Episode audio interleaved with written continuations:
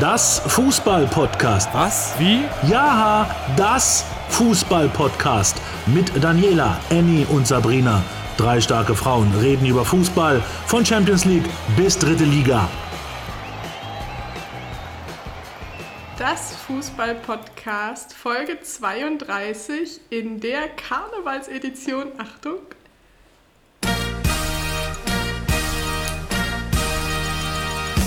Hallo Annie, hallo Sabrina. Freut ihr euch auch so über den 11.11. .11. wie ich?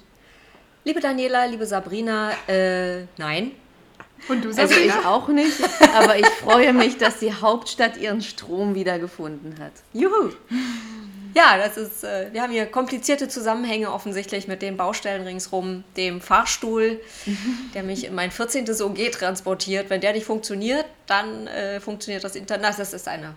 Berlin kann da- alles außer Dafür ist normal. Internet in Magdeburg immer scheiße, also alles gut. Ich fühle Irgendwas ist doch immer. Kurz zur Aufklärung. Wir haben äh, Annie kurz verloren. Wir wollten eigentlich schon vor einigen Minuten starten, aber leider war da in Berlin kein Strom verfügbar. Also zumindest nicht bei mir im Haus. Also der, der Rest ringsrum hatte ja Licht. Also das war ja Gott sei Dank erleuchtet. Nur Annie sitzt immer im Dunkeln. Jetzt musst du Tusch machen. Genau. Ich fürchte, wir drei sind echt nicht die Expertinnen, wenn es um Karneval und äh, äh, was machen die sonst noch? Ihr Bonbons schmeißen geht. Da siehst du, da geht's doch schon los. Lass Kamelle. lieber über Fußball.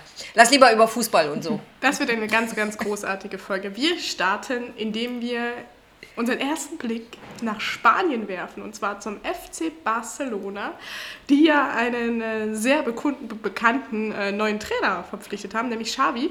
Und der hat direkt mal ähm, für Aufruhr gesorgt, weil er zehn neue Regeln für die Profis eingeführt hat. Bitte, Sabrina, Stage is yours. Ach so, ist so meine. Okay, cool. Ja, ich habe mir die mal durchgelesen. Ähm, Ich habe mir auch so drei Lieblingsregeln aufgeschrieben. Also zum Beispiel, kein Spieler darf einen Personal Trainer haben. So nämlich. Verletzungen.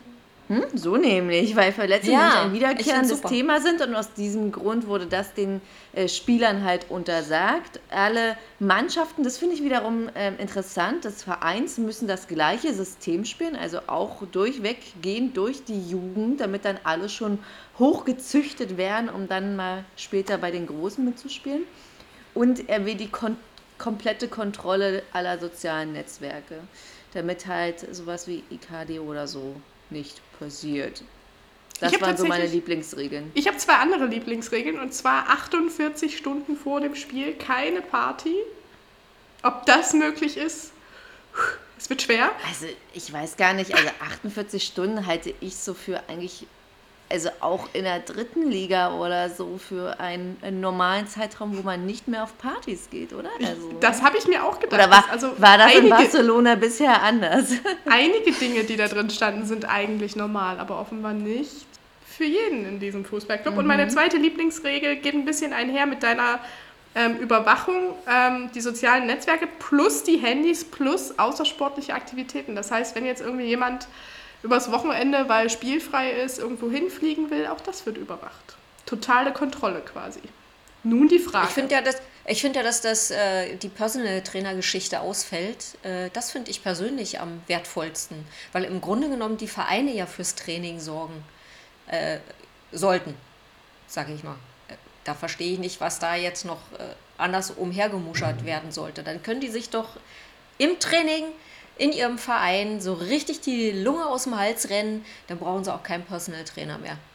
Aber Was es gibt ja so spezifische Sachen, äh, die man so trainieren kann. Also ich erinnere da mal an Michel Niemeyer, der hat eins beim ersten FC Magdeburg gespielt und der hatte dann so einen Personal Trainer, wo es dann auch ganz viel um, ähm, wie sagt man das? Also Gehirn und Körper ging, dass das halt miteinander funktioniert und das in Einklang gebracht wird und also gar nicht um, dass er sich weiter auspowert in einer anderen Trainingssession oder keine Ahnung, noch eine Cardio-Einheit, sondern da ging es eher um solch ganz spezifische Mental. Sachen, dass sein, dass sein Gehirn quasi noch mehr trainiert wird, auf diesen Körper zu reagieren und andersherum. Und das hat ihn schon nach vorne gebracht. Deswegen, also ähm, bin ich gar nicht. Ah ja, aber in Barca geht es, glaube ich, mehr so um, äh, um, um körperliches Training. Und mental haben ja Spitzenvereine sowieso extra noch Leute, die da äh, aktiv werden. Ich habe zum Beispiel mit einigem Scharmunzeln eine neue TV-Lieblingsserie Ted Lasso äh, durchgebinged und muss feststellen, ja, äh, das ist auch in der Premier League wohl üblich, dass da äh, auch Mentaltrainer und Coaches mit am Start sind. Jetzt gibt es für mich äh, zwei Theorien. Macht er das, weil er genau weiß, wie es in diesem Verein hinter den Kulissen in der Mannschaft zugeht? Er hat ja schließlich sehr, sehr lange da ge gewirkt quasi. Oder weil er in einer Zeit jetzt da ist, in der halt sehr viele junge Spieler am Start sind und wo es einfach ein bisschen mehr Disziplin vermag. Also ich habe mal nachgeguckt, die haben ja acht Youngsters unter 20 Jahren im Verein. Ja, der will einfach nur zeigen, wo der Hammer hängt und das, was er sagt, wird gemacht und nicht, dass jemand sagt so, oh, ich bin jetzt mit 21 oder mit 19 der große Käse, weil ich bei den großen Jungs mitspielen darf, da flippe ich mal total aus. Ich glaube, es ist mehr so ein psychologisches Gegensteuern. Also Disziplin. Ja, mehr so, der Papi sagt jetzt und nun los. Aber davon betroffen sind ja auch ähm, große Namen, wie jetzt äh, Gerard Piquet, der irgendwie einen TV-Auftritt absagen musste auf ja, des Trainers. äh, ja, weiß ja, ich nicht. Gut. Da, ich glaube, ich glaub, dass äh, der lächelt drüber. Hm, Steht er drüber? Doch, komm. Aber ob der sich so bevormunden lässt? Ein Mann seiner Garde? Ja, das hält ja schon noch ein, zwei Jahre aus. Ähm, naja, Xavi will ja am liebsten sowieso keine alten Spieler mehr, Dani, sondern der will ja nur noch äh, junge und willige und äh, heiße Spieler auf den Platz bringen, die attraktiven Fußball umsetzen, wie er ja selber sagt, damit er mehr Tempo in die Offensive bringt. Deswegen, vielleicht ist er gar nicht mehr so an den alten Säcken interessiert. Ist aber auch notwendig, denn ich habe geguckt, äh, die sind ja wirklich nur in Tabellen 9. Also das ist schon dramatisch, die Situation. Ja. Und trotzdem sprechen wir hier darüber. Also immerhin hat er doch was Gutes erreicht. Äh, unter, also heute gab es dann die Meldung, dass äh, der mögliche Transfer von Dani Alves nicht geklappt hat. Ähm, das hattest du nochmal gefunden, Sabrina, richtig? Ich habe nur eine Meldung genau. dazu gefunden. Genau, also zwischen 2008 und 2016 hat er ja 291 Pflichtspiele für die absolviert und wollte jetzt halt wieder zurück, weil er sein Vertrag da beim FC Sao Paulo ausgelaufen war oder beendet worden ist wegen äh, Streitigkeiten, was die Gehaltszahlungen angeht. Und äh, Barcelona aber natürlich mit ihrer Strategie, junge Leute nach vorne zu bringen, naja, dazu zählt Dani Alves ja nun mal wirklich nicht mehr. charmant, ganz charmant formuliert. Ja. Eigentlich leider jetzt aber den Tusch spielen können. aber wahrscheinlich funktioniert es auch nicht nur mit, mit Jungen. Wahrscheinlich brauchst du auch so ein paar Lieder da drin, die den Verein kennen und fühlen und sagen, pass mal auf, so geht's, darauf musst du achten, das musst du zeigen. Also bin gespannt, ob das funktioniert tatsächlich. Ich finde auch dieses ähm, ja. von, der, von, der, von der ersten Mannschaft bis zur, weiß ich nicht, U14 das gleiche Spielsystem zu spielen, finde ich auch gewagt. Kann ich mir nicht vorstellen, dass das funktioniert. Aber das ist ja erstmal eine halt, Ansage. Also ich finde es auch, ist eine Ansage und so wird es halt, wenn sie denn dieses System beibehalten sollten, jetzt über mehrere Jahre, dann die Spieler hochzuzüchten, ist natürlich viel, viel einfacher, weil die nicht mehr sich groß umstellen müssen. Also sich dann nur noch den Profifußball drumherum äh, quasi anpassen müssen, aber nicht mehr auf die Anforderungen auf dem Platz. Ich finde es schon interessant. Ja, ich, ich meine, es ist ja nichts in Stein gehauen, ne? ist ja wie überall. Das heißt ja jetzt nicht, dass sie das die nächsten 15 Jahre so machen, aber um einfach mal so eine gewisse Grundordnung in diesen ganzen Hummelschwarm da reinzukriegen, finde ich das eigentlich einen guten Ansatz. Das ja. wird sich sicherlich auch noch weiterentwickeln, wenn er, wenn er wirklich clever ist. Aber erstmal irgendwo eine Basis zu schaffen, ich finde, es äh, würde hier auch einigen Vereinen ganz schön gut tun. Aber mir stellt sich dann auch noch die Frage, ob er überhaupt die Macht dazu hat, das so zu bestimmen. Weil wenn es da. Nimmt er sich einfach. Ja, das kann er ja aber nicht. Oh, Sabrina, ich sehe dich jetzt wieder. ist aber schön. Hallo. ähm, wenn er denn in, also wenn es in so einem Verein ein Nachwuchsleistungszentrum gibt, gibt es ja eigentlich auch für jede Mannschaft nochmal separate Trainer und Betreuer und Leiter und so. Und ob die sich dann wirklich vom äh, Cheftrainer der ersten Mannschaft sagen lassen, was die dort umsetzen müssen. Also ich bin da etwas skeptisch. Naja, was ist die Alternative? Also er wird schon äh, sich da gewisse Machtbefugnisse mit äh, auf seinen Zettel haben schreiben lassen. Ähm, und wenn die nicht mitspielen wollen, dann müssen sie halt woanders spielen gehen. Also ich kenne es auch so, dass Cheftrainer relativ großen Einfluss eigentlich sogar auch aufs Nachwuchsleistungszentrum haben und auch auf die Trainer, die dort arbeiten, auch im ständigen Austausch mit denen stehen. Deswegen, also mhm. das wird ja vielleicht auch etwas sein, was der Club an sich gerne präferiert und jetzt Xavi einfach nur stellvertretend umsetzt. bleibt spannend. Ähm, unter der Woche, äh, um im Thema Nachwuchsfußball zu bleiben, sorgte der Sportdirektor von Fürth ähm, für Furore quasi. Der sagte nämlich, Zitat, Bayern und Dortmund können so viel Geld haben, wie sie wollen, das ist mir wurscht, aber wenn sie einem 14-Jährigen mehr Geld geben als wir unseren besten Spielern in der zweiten Liga, dann macht das was mit der Ausbildung und dem Spieler, der vielleicht relativ früh schon die Motivation verliert und glaubt, er sei schon viel weiter. Ähm, kurzum, er kritisiert, dass ja, viele Top-Clubs ähm, den sehr, sehr jungen Spielern schon extreme Geldbeträge zahlen würden und die damit so ein bisschen die Bodenhaftung verlieren und das einfach, ja, ihnen die Karriere fast schon erschwert. Wie seht ihr das denn? Das ist ja genau wie ich gerade gesagt habe, Beispiel Barcelona, ne? dass der eben äh, erstmal auf die Jungschen setzt ähm, und ihnen so ein bisschen den Wind aus den Segeln nimmt, wie ich gerade eben ja schon, ne? dass die eben nicht denken, die wären der große Käse. Und ich verstehe den Kollegen in Fürth auch. Es, es steht ja gar kein Verhältnis.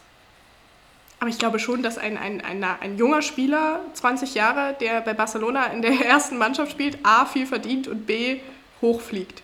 Ja, aber das muss ja dann nicht ein 14-Jähriger oder ein 16-Jähriger äh, in der Bundesliga nachmachen müssen, wollen, sollen. Aber ist das nicht das Geschäft? Also ich finde es auch nicht gut, aber ist das, ist das nicht einfach das Geschäft? Also wenn es einer zahlt, dann macht es halt der Zweite auch. Ich sag mal, wenn es Bayern zahlt, dann macht es Dortmund halt auch, weil die wollen ja auch die Jungen gut. Ja, haben. aber deswegen können ja kleinere Vereine sagen, dass sie es nicht in Ordnung finden. Das und dass es jetzt nicht unbedingt förderlich ist für die Entwicklung von einem Leistungssportler. Aber ich und ich glaube, mehr wollte er auch nicht. Aber ich finde das relativ engstirnig gedacht, weil, also so wie Dani sagt, wenn es der macht, macht es der. Ähm, weil wenn es jetzt Bayern und Dortmund nicht machen würden und sie würden da Gehaltsobergrenzen bestimmen für die jungen Talente wie Musiala oder was weiß ich und ähm, der geht dann einfach ja die Premier League, wie damals Sané oder keine Ahnung. Also ich meine, dann, dann sind sie halt einfach weg. Also so einfach ist es, weil in der Premier League würde jetzt keiner sagen, oh, lass mal bitte einen 16-Jährigen nicht äh, viel Kohle in den Arsch stecken, ähm, weil wenn das Talent da ist und er das auch nachweisen kann über mehrere Jahre und verletzungsfrei bleibt, dann zahlt sich das ja auch in der Regel aus. Also was er ja auch kritisiert ist, ähm, dass den, den jungen Jungs quasi da so ein bisschen, ja, wie soll man sagen, der Weg eigentlich erschwert wird, wenn sie halt in sehr frühen Jahren zu solchen Top-Clubs wechseln, es dann einfach nicht reicht, das gibt es ja, und sie dann zurück in die zweite Liga kommen oder vielleicht noch tiefer und ähm, ja, so ein bisschen verloren sind. Ähm, und ich glaube halt, so ein junger Fußballer, also wenn du als junger Fußballer in so einem Nachwuchsleistungszentrum bist, da wird dir halt echt viel abgenommen. Ne? Da ist immer so dein Weg gezeichnet. Also stell dir vor, du, weiß ich nicht, durchläufst alles von der U14 bis zur U21 dein Weg ist immer geradlinig, du musst dich ja eigentlich auch um nichts kümmern. Ne? Wenn du in so, einer, so, einem Zentrum bist mit Internat dran, dann ist ja immer alles, es wird ja immer alles für dich gemacht und dann klappt es vielleicht am Ende nicht, weil die Leistung nicht da ist oder weil ja, vielleicht auch Verletzungen eine Rolle spielen und dann stehst du da als junger Mensch mit sehr wenig Gefühl fürs normale Leben, glaube ich. Ja, dann lernen, sie, dann lernen sie das halt eben später als andere 14- oder 16-Jährige, die irgendwie normal ihre Schule machen, versuchen eine Ausbildung zu kriegen und die sich dann eben schon deutlich jünger da durchbeißen müssen. Also, sorry, da sehe ich so ein bisschen pragmatischer. Ich habe mal ein Beispiel ausgesucht, mal gucken, ob ihr den Namen noch kennt. Ähm, Sinan Kurt. Annie vielleicht, der war nämlich auch mal bei Hertha. Ähm, ist, mein, ist mein Jahrgang. 1996, wechselte 2014 für 3 Millionen Euro von Gladbach nach München, äh, hat dort einen Vierjahresvertrag erhalten, hat dann mit so Schlagzeilen geglänzt, wie äh, dass er seinen Friseur aus Düsseldorf einfliegen ließ, ähm, dass er kurz mal für einen Urlaub einen Hubschrauber charterte und nach Frankreich flog. Es hat nicht funktioniert bei den Bayern, er kam dann zur Hertha auch da hat es nicht funktioniert. Da ist er von der ersten in die zweite Mannschaft und schlussendlich komplett rausgerutscht, weil die Form nicht stimmte und man sagt auch, weil die Einstellung und Fitness nicht stimmte. Und jetzt spielt er beim FC Nitra, einem slowakischen Zweitligisten. Und ich finde, das skizziert so ganz gut, wie so ein Weg schieflaufen kann, wenn man einfach zu früh den Sprung wagt. Das, das stimmt, also in der Slowakei will bestimmt nicht jeder landen. Als zweite Liga Slowakei. In der zweiten. Ist doch gut, dass die auch eine zweite Liga haben. Slowakischen Liga. Jetzt musst du den Tusch spielen.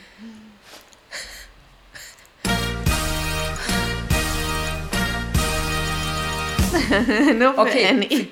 Für dahin, äh, werde ich in Folge 32 sagen, Achtung, Gag. Und dann kannst du schon mal einen Finger an den Knopf Mach machen. ich, mach ich mich schon mal bereit. Entschuldige, Sabrina. Nee, also natürlich gibt es solche, aber es gibt natürlich auch andere Beispiele, wo der Weg ganz äh, hervorragend äh, funktioniert. Und ich finde, auch weil du es ja angesprochen hast mit diesem Nachwuchsleistungszentrum, dass ihnen da so viel abgenommen wird, ja, das ist auch tatsächlich so. Und sie müssen sich auch relativ um äh, wenig kümmern, aber ich glaube, sie sind auch einem unfassbaren Druck ausgesetzt, einem mentalen und psychischen. Und den muss man dann auch erstmal standhalten.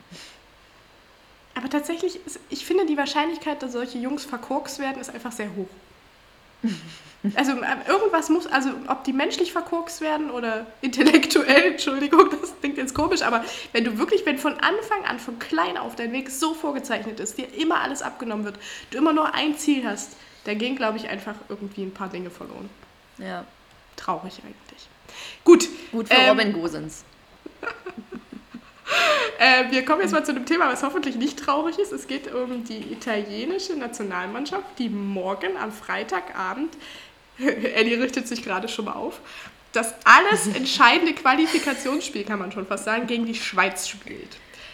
Ähm, Italien, amtierender Europameister, steht dabei richtig, richtig unter Druck. Ähm, Annie, ich gebe ab ins Hauptstadtstudio. Was wir alles bei das Fußball-Podcast haben, ein Hauptstadtstudio. Weltklasse. Du, ich kann da gar nicht so viel zu sagen, weil am Ende ist es eine mentale Einstellung, die das Spiel entscheidet, glaube ich. Ähm, zusammenfassend, äh, die spielen in Rom gegen die Schweiz. Seit 1953 haben sie in Rom die Nationalmannschaft hat in Rom seit 1953 noch nicht einmal verloren. Das ist schon mal ein ganz gutes Vorzeichen, finde ich.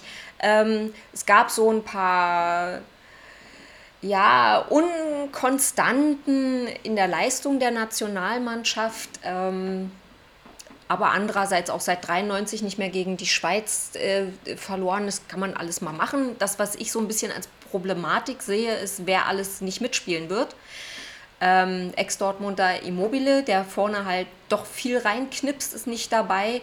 Äh, Ferrati hat Hüfte. Das verbindet mich mit ihm. Ich habe auch gerade so ein bisschen vom Palett Hüfte.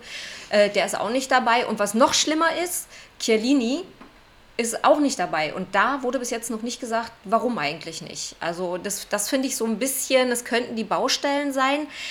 Andererseits weiß ich auch, äh, dass Mancini die, die, die, auch die Leute, die nachrücken, so heiß macht mit Chancen, dass die wirklich fünfmal mehr laufen, als sie eigentlich können.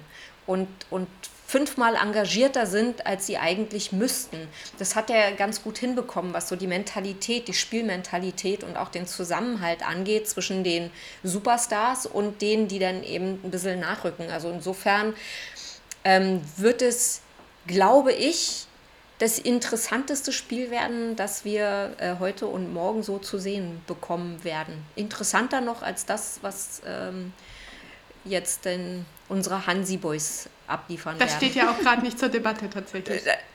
Ja, ne? also das, und, und ja, die wissen genau, wenn sie jetzt hier nicht wirklich einen klaren Sieg einfahren gegen die Schweiz, dann wird es irgendwie mega kompliziert mit, mit Playoffs und bla bla bla. Und es werden sich wieder alle ärgern, dass sie äh, im Hinspiel nur dieses lumpige 0 zu 0 äh, hingezaubert haben gegen die Schweiz.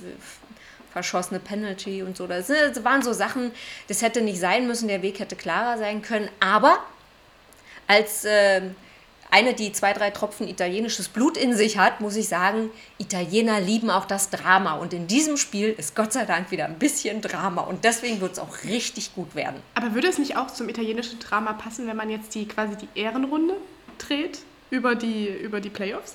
Ja, das ist dann, glaube ich, das, das, darüber machen die sich jetzt noch Gott sei Dank gar keine Gedanken. Aber so von meinem Gefühl her, also also Italien gegen die Schweiz mit der Verfassung, die Italien zur EM hatte, wäre das überhaupt kein Problem gewesen. Da hätte sich keiner irgendwie Gedanken gemacht. Da hätte, also hätte gefühlt jeder gedacht, die ballern die weg oder überzeugen zumindest rein Naja, aber die Schweiz aber, war ja auch in einer Mega-Verfassung, das darfst du ja auch nicht. Genau. aber auch die haben ja Verletzungsprobleme, ne? Also da fehlen äh, Brelembolo, Nico Elvedi und äh, auch Sch äh, Kapitän Schaka ist nicht dabei. Wird spannend. Naja, aber andersrum ist es ja eben immer so, wenn die Italiener große Erfolge feiern, kommt danach eben immer so der Einbruch und ich traue Mancini aber durchaus zu, dass der in dem Fall diesen Einbruch ganz gut abgefangen hat, weil er eben die Boys alle so ein bisschen zusammenhält. Ähm, und ich, also ich es, es wird ein schönes Spiel, weil es geht ja für beide um was. Punktgleich stehen sie da in der, in der Qualitabelle und so. Das, das wird einfach wieder so ein richtiges, schönes Fußballspiel, wie wir es ähm, im Sommer bei der EM halt auch oft gesehen haben. Hoffe ich zumindest. Ich erwarte das. Ich wünsche das. Gefälligst. du forderst das. das. Das ist einfach wirklich. Ähm, ich, ich hoffe, das ist dann angekommen. Am das Ende, wird schön. Am Ende trennen die sich morgen wieder unentschieden. Nee, das glaube ich nicht. Und dann kommt es auf den letzten Spieltag an. Ja, das, das wollen ja beide nicht abhängig von, von anderen Mannschaften sein und sich dann da so irgendwie den direkten Weg in die WM so reinzulullern. Das wollen die nicht. Das ist nicht der Anspruch. Weder von den Italienern noch von den Schweizern. Die wollen, beide Mannschaften wollen klare Kante und direkt ohne Umwege das Ding machen. Und ich glaube, deswegen wird es auch ein schnelles Spiel werden und wer das erste Tor gemacht hat, der wird lange nicht gewonnen haben. Das ist ein schöner Fußballspruch. Sollen wir vielleicht so ein Phrasenschwein einführen? Nein, ich habe was Besseres.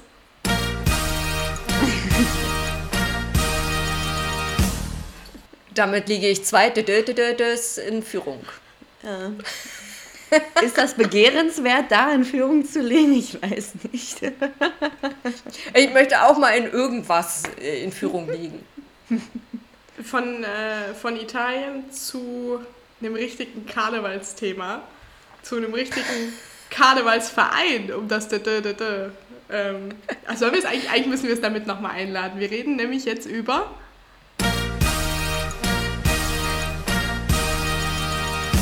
Modest Modest, Anthony Modest. Wer feiert, wer feiert täglich Schützenfest? Anthony Modest, okay. Es Oder Professor Dr. Toni Doppelpack, der Chefarzt für Strafraumkunde. Genau, der erste FC Köln hat heute den, äh, äh, ja, wie soll man sagen, den 11.11. .11. so richtig gefeiert. Ähm, alle Spieler in irgendwelchen Kostümen und Anthony Modest eben in ja, in einem Arzt-Outfit, oder? Es war ein Arzt-Outfit ja. oder so ein OP-Outfit vielmehr. Ja, genau. An den Turntables habe ich ein Foto gesehen. War, äh, wahrscheinlich als ähm, auch als Dankeschön an die Ärzte, die ihn im Sommer wieder von jahrelangen Schmerzen befreit haben und möglich gemacht haben, dass der jetzt ähm, in die neue Bundesliga-Saison einfach wie eine Rakete gestartet ist. Das, ja. kann man, das kann man durchaus so sagen. Ich wusste das nicht, dass der so lange Leistenprobleme hatte. Das äh, wusste ich auch nicht, aber er hat ja irgendwie, weiß nicht, seit zwölf Jahren hat er gesagt, Leistenschmerzen und seit sechs, sieben ja. Jahren wusste er, dass er operiert werden musste. Und das hat er jetzt, wie ja gesagt, äh, getan und das auch offensichtlich so erfolgreich, dass er hinter Lewandowski und Haaland der drittbeste Bundesliga-Stürmer zurzeit ist. Mit acht Toren von 17 äh, Köln-Toren insgesamt. Also 47,1 Prozent sind das. Chapeau. Mhm. Und die Fans vom FC, die werden äh, das wirklich auch ganz groß abfeiern noch, ja. schätze ich mal. Ich habe noch ein paar Zahlen, äh, mit denen ich um mich werfen kann. Ohne die Tore von Anthony Modest stünde Köln statt auf Platz 11 auf Platz 17. Er hat drei Doppelpacks in den vergangenen zwei Wochen in Liga und Pokal geschossen. Er zielte sechs der letzten Tore von Köln. Krass. Und Baumgart sagt, die Leistung von Toni zeigt jetzt, dass er ist wie ein Bonbon. So geil und lecker spielt er wohl. Der ist ja auch ein bisschen mein Spirit Animal. Also Steffen Baumgart ist wirklich, gibt mir ganz viel. Die Steffen Leistung Baumgart, von Toni. Das Schweinhorn. Das Schweinhorn. Boah, das fand ich, ah, das fand ich ja auch wirklich stark, ne? Also sich da als, als Chefcoach eines Bundesligisten in so ein Schweinshornkostüm zu. Pinkes Schweinshornskostüm. Zu werfen. Also mein, da ziehe ich meine Kappe quasi. Ja, die Schiebermütze. Ab und zu Zuhörer. Na, wir wollen das jetzt nicht übers Horn brechen. Nein, nochmal? Nee, nicht nochmal. Dann hassen wir uns unsere Zuhörer und Zuschauer. Das können wir nicht machen. Aber Anthony Modest ist die Lebensversicherung äh, von Köln. Und das ist ja schön und gut, aber der Verein merkt langsam auch schon selbst, dass es äh, vielleicht auch ein bisschen kritisch ist. Marc Uth hat nämlich gesagt, Toni ist unsere Lebensversicherung, was aber auch nicht gut ist. Wir brauchen mehr Spieler, die Tore machen, die vorne gefährlich sind. Sehe ich übrigens genauso. Also das ist schön und gut, dass er so Ja, trifft. also aber Breite, Breite schadet nie, aber herausstechende Spieler schaden halt auch nie. Also ich meine, Bayern ohne Lewandowski stünde ja auch woanders. Ja? Und ähm, Dortmund ohne Haaland, wie man ja offensichtlich gesehen hat am letzten Wochenende. Deswegen ähm, finde ich auch schon, dass so ähm, ja, individuelle Klasse ein Team auch sehr, sehr bereichert und auch für ein Team sehr, sehr wichtig ist. Und die findet man ja oft im Sturm oder hinten. Aber es ist verrückt, dass, ähm, dass Anthony Modest, also er war ja nach seinem Weggang nach China schon so ein bisschen verpönt bei den Fans vom FC und hat so ein bisschen seinen Glanz verloren und jetzt ist er natürlich wieder der, der Strahlemann. Und ich habe was ganz Interessantes gelesen, das wusste ich auch nicht. Ähm, Im Jahr 2018 kam er ja zurück aus China zum FC und äh, maßgeblich an der Rückkehr beteiligt war SPD-Kanzlerkandidat Martin Schulz, ja, habe ich auch nicht gewusst. Ähm, der hat nämlich mal gesagt, er habe in China ein paar Verbindungen und den chinesischen Vereinsvertretern mit viel Geschlick, Geschick klarmachen können, dass Modest in Köln einfach besser aufgehoben sei als in China. Wusstet Hätte er ihr mal das? die Anstrengung in die Politik gesteckt, dann wäre der Kanzlerzug vielleicht ein bisschen schneller gefahren für ihn. Aber so. Aber ich finde, dafür sollte bitte Anthony Modest äh, zu Karneval im Februar als Martin Schulz gehen. Wenn er ihm so viel zu verdanken hat. Also es ist ja eine verrückte Geschichte, das habe ich ja noch nie gehört. Ähm, Habe ich auch nicht gehört. Die Frage ist, Aber- ob er dann auch SPD wählt. Achso, nee, kann er ja gar nicht, er ist ja Franzose, so Mist. Wir müssen ihn einbürgern, damit er SPD wählen kann. Aber auf jeden Fall ähm, starke Aktion ähm, vom FC. Dieses Karnevalstraining sah super aus. Also hat mir heute sehr viel Freude bereitet über den Tag. Ich fand es auch mega, mega witzig. Vor allen Dingen, also, dass dieser Steffen Baumgart da mitmacht, also ich... Äh, Und auch sein ganzes Also der- Trainerteam quasi als er geht. Ja, ich meine, und, also, und dann auch noch diesen Gesichtsausdruck von ihm in diesem Schweinhorn-Kostüm ist das wirklich, also zum der- Schauen. Wenn dann richtig. Der sah halt aus wie so ein Assi mit 3,8 vom Aldi. Also Entschuldigung, das war ja wirklich so mit diesen langen Loten, die da noch so rausguckten. War Ja, aber ich meine, wenn du Team Spirit haben willst, dann machst du halt sowas. Also wirklich, äh, wirklich bemerkenswert. Ähm, wenn er so modest dazu bringt, wieder 25 Tore zu schießen, dann umso besser. ich glaube, der lässt den halt auch einfach so ein bisschen laufen, ne? Er lässt seinen Exzentriker einfach tanzen quasi. Also ich, ja, naja, hast du ja auch gesehen nach seinen äh, Toren da gegen Union Berlin. Ich fand es übrigens beide richtig geil von ihm, muss ich sagen. Also wie er da bei diesem Lattenabpraller so schnell reagiert und den äh, dann reinmacht, ist nicht schlecht. Und dann aber diese Schiebermütze von diesem Baumgart zu klauen, also muss man sich erstmal trauen, weil ich hätte unfassbare Angst, dass er mich auf dem Platz erwürgt.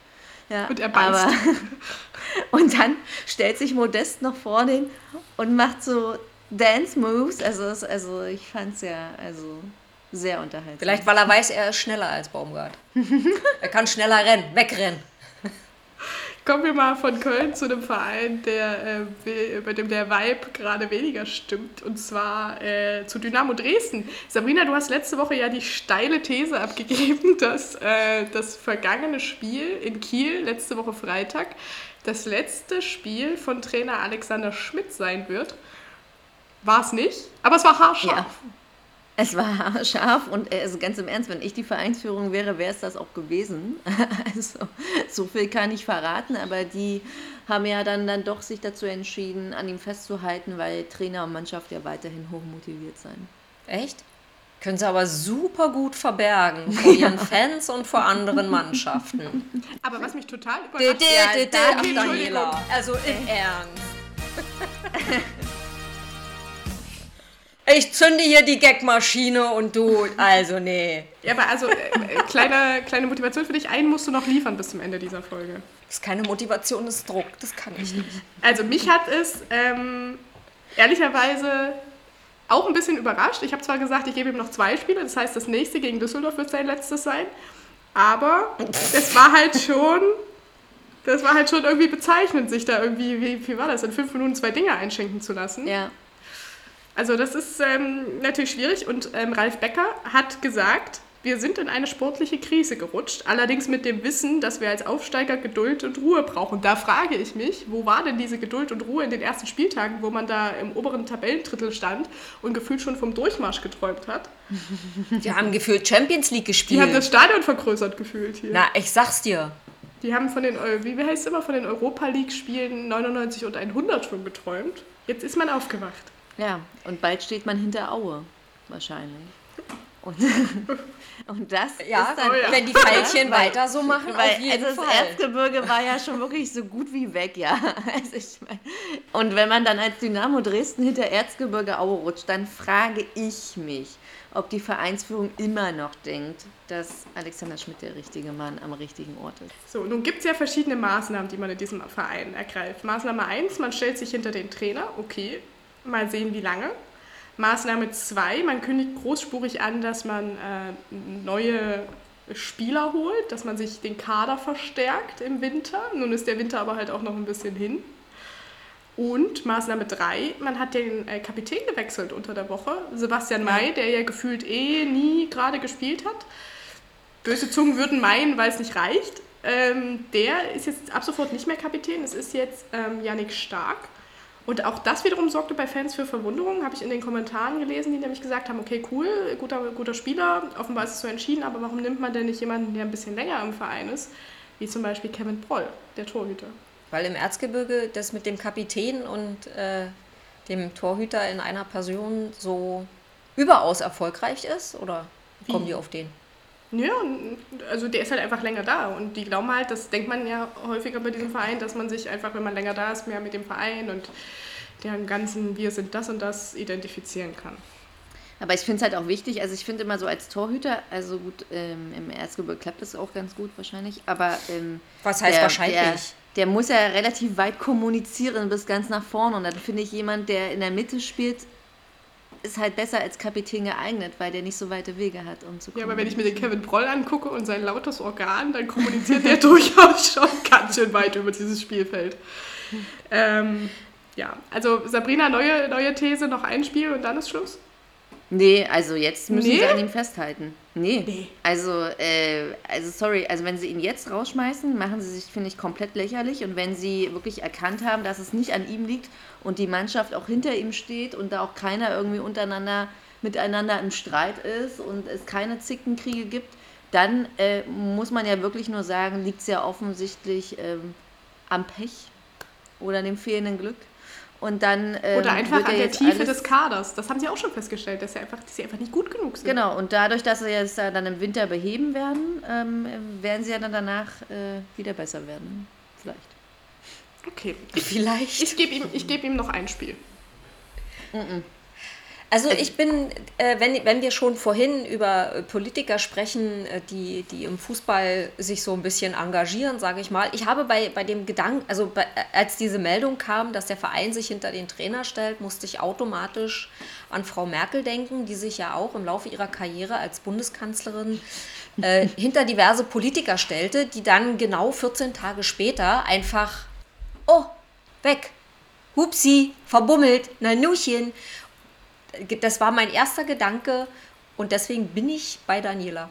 Aber ich, also ich finde es im Fußball nicht so üblich wie in der Politik unter Merkel, äh, dass ich mich zu jemandem bekenne und ihn dann entlasse. Sowas gibt es eigentlich im Fußball nicht. Normalerweise würden sie sagen, wir analysieren die Situation, dann ist er weg. Aber ähm, wenn sie sich so klar hinter ihn stellen, dann machen sie sich ja vor allem lächerlich. Also vor den Medien, vor den Fans, vor ihrem Aufsichtsrat. Deswegen, das, also, nee. Ja, ich, ich muss hier zustimmen. Ich finde es auch ungewöhnlich, dass man sich so hinter den Trainer stellt und sagt, der Fehler liegt nicht bei ihm, der Fehler lag bei uns und der Kaderplanung. Das finde ich ungewöhnlich. finde ich aber auch gut. Also Ja. finde ich dann aber auch wirklich positiv, dass man äh, den Schmidt dann auch wirklich in äh, Schutz nimmt in diesem Fall. Dann möchte ich mich auch nochmal bei ihm entschuldigen, dass er ihn rausholen wollte. Weil, also, wenn er einfach nicht genug Material auf dem Platz hat, dann kann er auch wirklich nichts dafür, weil ich kann ja auch kein Haus aus Wattebällchen bauen. Also ich meine, ist ja auch wirklich wahr. Also. Endlich habe ich auch einen. Dann möchte ich mich entschuldigen, dass ich ihn raushauen wollte. Das ist mein Satz der Folge. das finde ich stark. Gut, ähm, jetzt müssen wir, glaube ich, wenn wir jetzt so gegen Ende unserer Folge sind, ich hätte es irgendwo schon mal reinmehren können, aber mm, nochmal über die deutsche Nationalmannschaft reden. Aber Und nur das- kurz. Ja, Das ist mein zweiter. Das wird ganz toll. aber nur kurz. Das Tollste ist eine Frau. So. Alles andere ist mehr so. Pff. Ja, alles andere ist eigentlich. Also zwei Frauen, um, um mal bei der Wahrheit zu bleiben. So. Warten. Ja, willst du erzählen, wo die Frauen bei diesem Spiel zu finden sein Aber das wissen doch nun alle. Na, ich glaube, das wissen nicht alle. Chiriline und Seitenchiriline. Werden eine So. Frau sein und das ist was Besonderes. Ja, und das wird das erste Mal sein, dass bei einem internationalen Turnier endlich mal äh, eine Frau pfeift und den Männern zeigt, wo es lang geht. So. Und damit Zumindest äh, äh, ein Spiel einer deutschen Männernationalmannschaft, genau. Gut. Internationale Männerturnier gepfiffen. Also Seit es ist 113 Jahren die Premiere beim DFB. 113 Jahre, das muss man sich mal auf der Zunge zergehen lassen. Lieber nicht. Und wird das ein Thema sein morgen bei Twitter oder heute Abend schon? Auf Kommt jeden drauf Fall. an. Auf jeden Fall. Na, also Da gibt es doch bestimmt wieder irgendwelche, die sich dann auf den Pinsel getreten fühlen oder irgendwas rumzumauzen haben, wilde Unterstellungen verbreiten. Aber ich hoffe, dass sie so stark sind, wie sie aussehen, alle beide, und dass das Teflonartig an ihnen abperlt. Da setze ich mal ganz stark drauf. Also zum Beispiel äh, beim letzten Spiel vom Hallischen FC, was sie ja verloren haben in Havelse, da hat er auch kompletten Schiedsrichterinnengespann gepfiffen. Und Das hat ja jetzt auch kein richtig, also gut, es ist dritte Liga, aber also viele fühlten sich da nicht gestört, muss man sagen. Also das haben die ja dann offensichtlich auch gut gemacht. Und wenn es heute Abend auch keine krassen Fehlentscheidungen geben sollte, äh, oder Ich, ich Ja, heute. wünsche es äh, dieser Schiedsrichterin wirklich, dass es ein ruhiges Spiel wird, dass es keine strittigen Ja. Szenen gibt, weil sowas bleibt seltsamerweise immer hängen. ja. Und ähm, ja, damit nicht genug. Joachim Löw wird heute verabschiedet. Richtig geil. Tschüssi, Don- erledigt. Donner Donnerstagabend äh, gegen Liechtenstein in Wolfsburg. Also glamouröser kann man es sich nicht vorstellen. das ist wirklich so. Für so einen Weltmeistertrainer ist das wirklich also das Größte, was man rausholen konnte. ja, schauen wir mal, wie das wird. Äh, es gibt einige Corona-Fälle, auch das müssen wir ja noch erwähnen, für die Leute, die diesen Podcast hören, um sich zu informieren. Diverse Spieler des Teams haben Corona ähm, oder müssen in Quarantäne. Deswegen Ja, und Süle musste unfassbare 630 Kilometer allein im Auto zurück nach München fahren. Also, als ich diese Meldung gelesen habe, musste ich wirklich weinen auf meiner Couch und dachte mir so, wie hat dieser Mann das nur überstanden? Und damit sind wir am Ende von Folge 32 von das Fußball-Podcast, von der Karnevalsfolge. Wir hören uns nächste Woche wieder und dann mit Bundesliga-Themen. Darauf freue ich mich. Gott sei Dank. Gott sei Dank, du hast vollkommen recht. Du hast vollkommen recht. Okay, ihr habt's geschafft. Vielen Dank fürs Zuhören und bis nächste Woche. Tschüss. Achso, tschüss und bis Danny, sagt die Annie. Tschüssikowski, sagt Bramov.